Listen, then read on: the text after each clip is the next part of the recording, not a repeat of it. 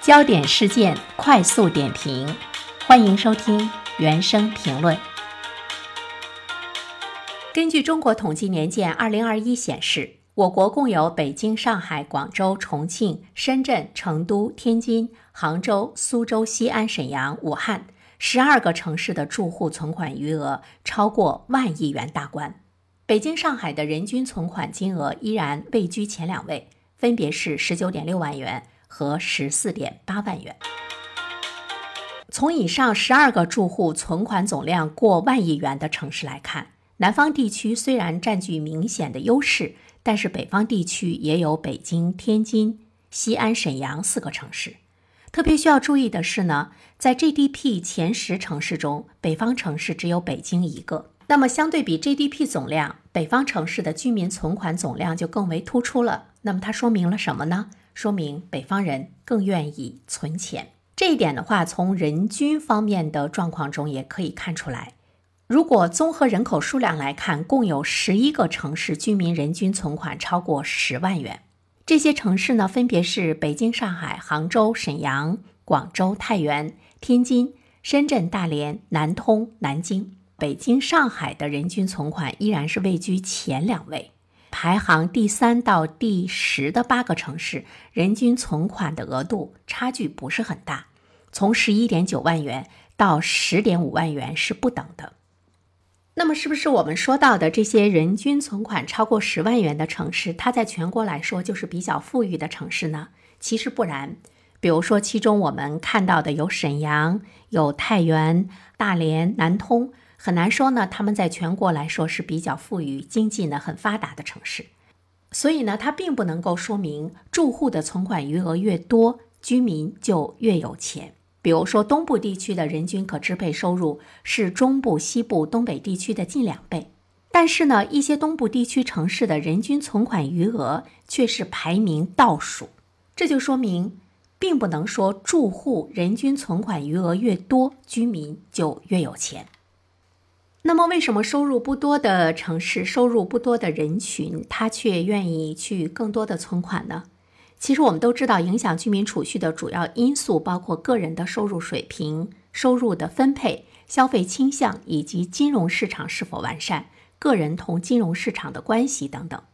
一般的来说呢，应该是经济更发达的地区，居民平均收入高，存款余额就应该多，而且呢，高收入人群的储蓄倾向应该是高于低收入群体。但是如果这个城市它的金融市场呢比较发达，就是人们除了把钱存到银行去之外呢，他还可以做更多的这个投资。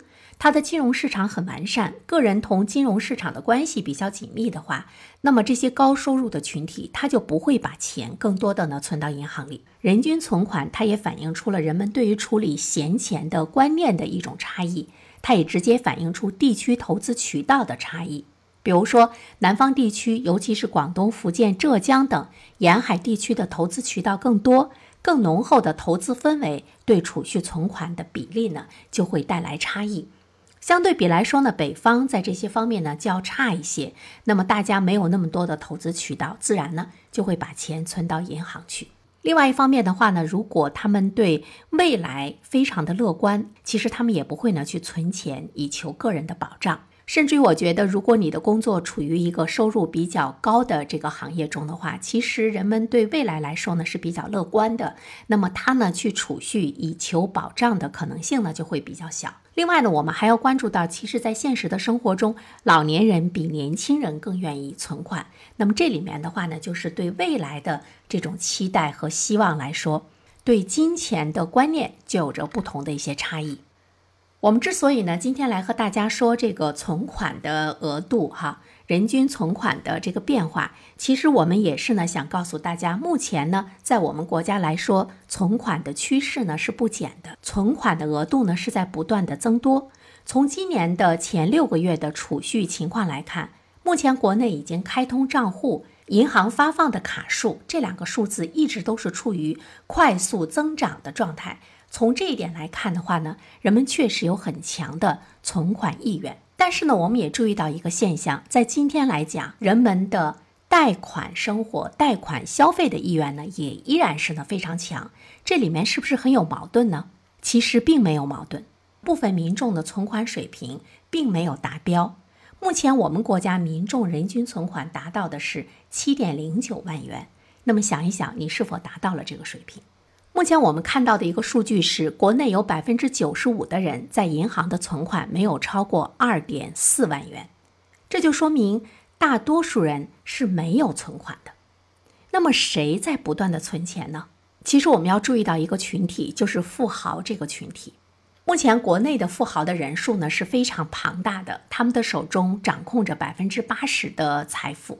去年的时候，资产超过六百万元以上的家庭已经有五百万户，但是在其中超过上千万元的家庭达到了二百零二户。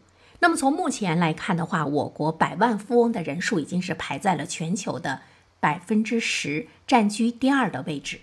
他们手中的财富大大的拉高了存款的总额。